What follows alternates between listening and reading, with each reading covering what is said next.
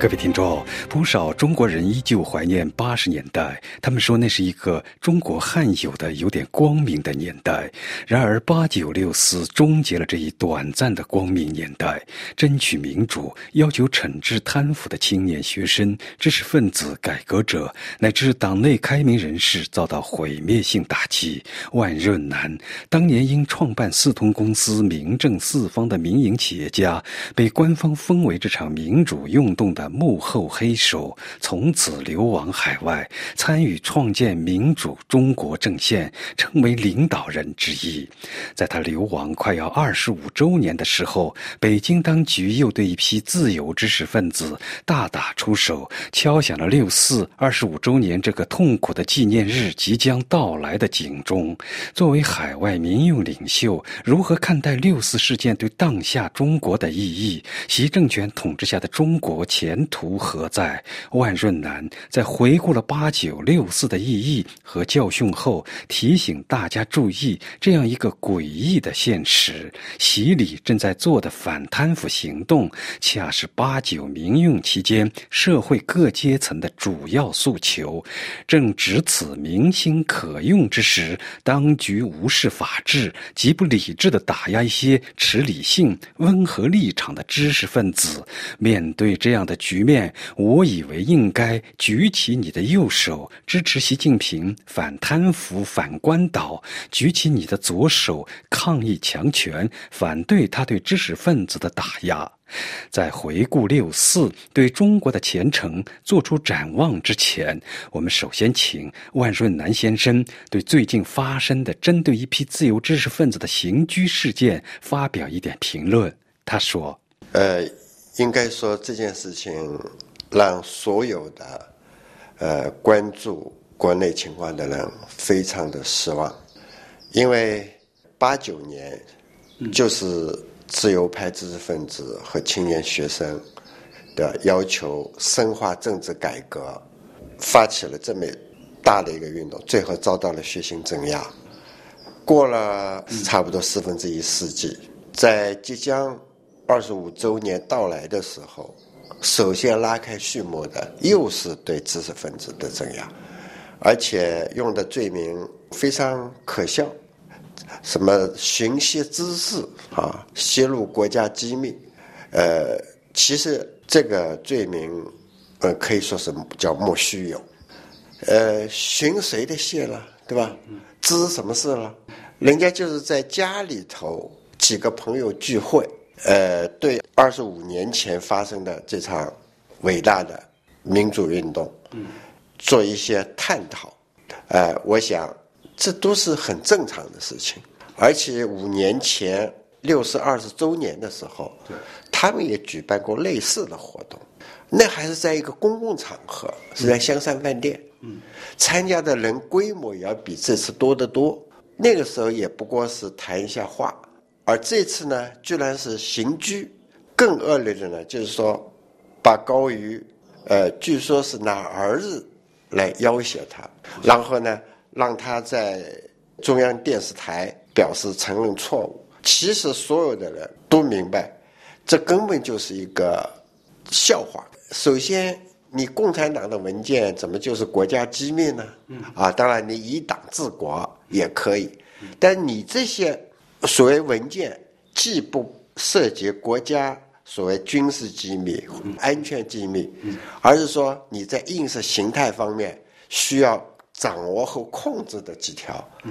那么你应该让所有的人都知道这些东西啊，对吧？哦，知道共产党这些是不许讲的。所以高于应该是说，帮你的宣传机器在传播你的正能量啊。如果你认为你是正能量的话，那么。怎么会传播你共产党里头的一些意识形态方面的要求的东西，却成了泄露国家机密？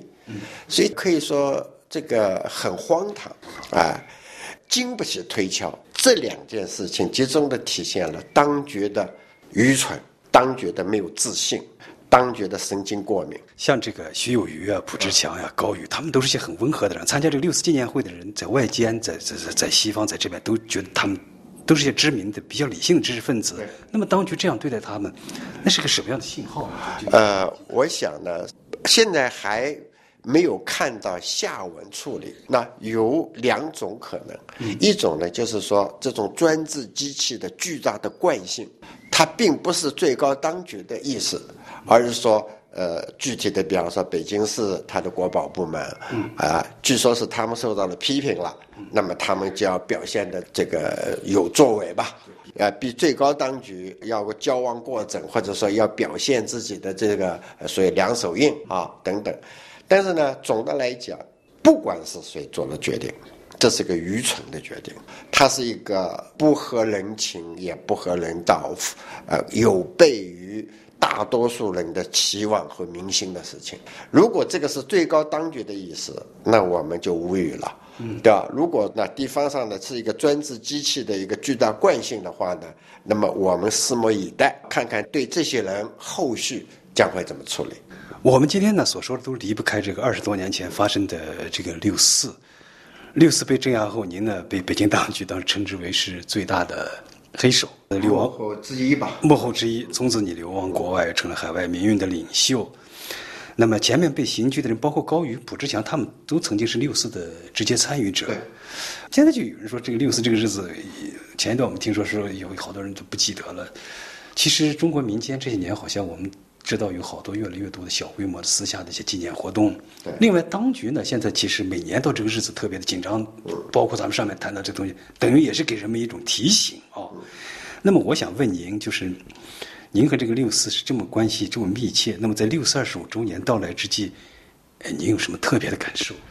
呃，我要讲，就是说，从大历史的角度看，中国的历史转型真的很艰难啊，而且呢。社会进步啊很慢，甚至还走了回头路。你拿现在的一种政治环境和二十五年前比，许多人都感觉到远不如那个时候。那么可以说，如果历史的长河是一直往东流，那么这二十五年，呃，甚至是回流。我们从一件事情看，二十五年前之所以能够。有这么大的规模的群众的参加，北京的市民、机关的干部对学生都是同情和支持的。为什么呢？因为学生当时他们提出了一个反贪腐、反官倒这样的一个触动大家内心的一些要求的口号。那么你现在来看，共产党的腐败、这个官倒和二十五年前比，那是。更恶劣了好几万倍。那个时候，所谓腐败分子和今天的所谓清官比，可能比现在的清官还要清廉。现在的这种腐败的程度，哈，官倒的集中的程度，那个远远超过了二十五年前。那么这里头就是有一个很诡异的地方，就是知识分子也好，学生也好，我们提出了这个口号。结果呢，非但没有把这个问题解决，而是变本加厉了。嗯，也就是您刚才说的，就当时包括也提到这个民主啊，这些杰出一党者。但是其实当时这个最在民间引起响应、能动员那么多的人，就是您刚才说的反贪腐和反官倒的口号。因为我们回过头来看，这个运动怎么起来的？嗯，是因为胡耀邦过世。胡耀邦呢，平反冤家错案，主张宽松宽容，啊，所以。老人帮就依他反自由化不利，让他按照非程序更迭。这么几个老人开一个生活会，就把他拿下来了。他所以老百姓对他充满了同情，嗯，心里不平。那这个是最早的起因。对。那么，因为早年胡耀邦提出了进一步要求政治改革，嗯，要自由，要民主，对吧？包括新闻要讲真话，那是新闻自由。成立高智联。要求合法化，那是结社自由。但是这些东西呢，平心讲，大家当然是支持的，但是并没有打动大家的心。大家深恶痛绝的是共产党官员的腐败行为，嗯还有那些官倒利用当时的双轨制来这个谋取暴利。所以，衡量一个社会进步不进步，就看当年提出的口号或者诉求。嗯，实行到什么程度？如果说现在的腐败程度比那个时候清廉了，那是社会进步了。嗯，如果说更腐败了，那是社会倒退了。嗯，如果那时候的官岛只是小打小闹，现在却是集团化、板块化、更加钢化的这么一个，形成一个盘根错节的利益集团，那么这也是倒退了。这二十五年来，一个很重要的一个标记叫做说。这个国进民退，所以说这二十五年是倒退的二十五年，是更加腐败的二十五年。那这个最大的责任者在你看来是？当然，首先是江泽民。那么江泽民有一句话叫做“闷声发大财”，所以中国的腐败越演越烈，是从江泽民他的那个闷声发大财开始的，对吧？从他的周围的那些人，包括他的家庭。可以说最明确的号召贪官们，你们贪吧，没有关系的，是从江泽民重用贾庆林开始的。谁都清楚他是一个贪官，但是呢，只要老江认为你跟我干，你贪多少都没关系，照样升官。那么这个呢，就给中共的官场发了一个明确的信号，嗯，就是说大家闷声发大财吧，只要跟我老蒋干。那么我们那位老同学。也有责任。你的老同学上台以后，好像像历任的共产党最高级官员都把这个贪腐在口头上都是作为很大的事情来抓的。但是他责任在于说不敢动大老虎。所以说，胡十年是姑息养胎，江这十几年是把贪腐推向一个新高潮。那么，所以现任开始面临的就是这么一个局面。哎，对，老王，就是我从这个地方听到您刚才谈这个很有意思，就是说六四的时候在民间引起反响的就是反贪腐、反官倒、官倒。对。那么，就是你说这个后二十五年这种惊人的这种贪腐的这种膨胀，哎，可是今天。这个今天的当局，包括习近平体制一上台以后，就是打老虎，打大老虎。那么说，当年的六四的某种精神，和今天是不是有某种接轨之处？就觉得很奇怪了。我觉得你这个讲的很好，就是说贪腐这个东西，它不光是让天怒人怨、老百姓不满意，而且也直接危害到共产党本身的统治和合法性。所以。那最很诡异的就是说，当年八九年、二十五年前，学生最能够打动老百姓的反贪腐、反官倒。那么现在呢？二十五年以后，谁在做这件事情呢？是习近平、李克强、王岐山，他们反贪的力度，敢打大老虎，动真格的，对吧？也就是说，当时学生要求的、老百姓盼望的，能够惩治贪腐。他们在做啊，反官倒，要国退民进，更加是完全的市场化，这是李克强在做，对吧？习和王在做反贪腐的事情，所以在二十五年以后，我们回过头来看哈，一方面习这个或者说专制工具的巨大的惯性，对知识分子大打出手，不给任何一点空间，这是这个强权。对于老百姓镇压这一面，我们坚决反对。但是呢，对他用实际行动动真格的来反贪、反官倒，有那么大的力度，我们要支持。要解决中国的贪腐问题，必须要在制度上解决问题，这才是治本。说到这个治本的问题，我现在就想接着就是您的这个思路谈。我想请您呢继续对这个就是中国的现状和未来做一点展望啊。就是我们前面谈到这个反腐，包括习近平他们在很有力度的反腐的时候，您刚才谈到就是治标治本的问题。上次您接受我们台采访的时候，您说到习近平可能比任何人更有条件，或者说更有可能来推动中国的这场改革。我想问，您现在还这样看吗？呃，我有点这个疑惑啊，或者说呃不确定。我是说他有可能，对，你是条件性，他有这个能力，对，他有这个机会，但不等于他有这个想法。那么关键的问题就是说，做一件事情，你首先自己要有一个愿望，要有一个这样一个愿景。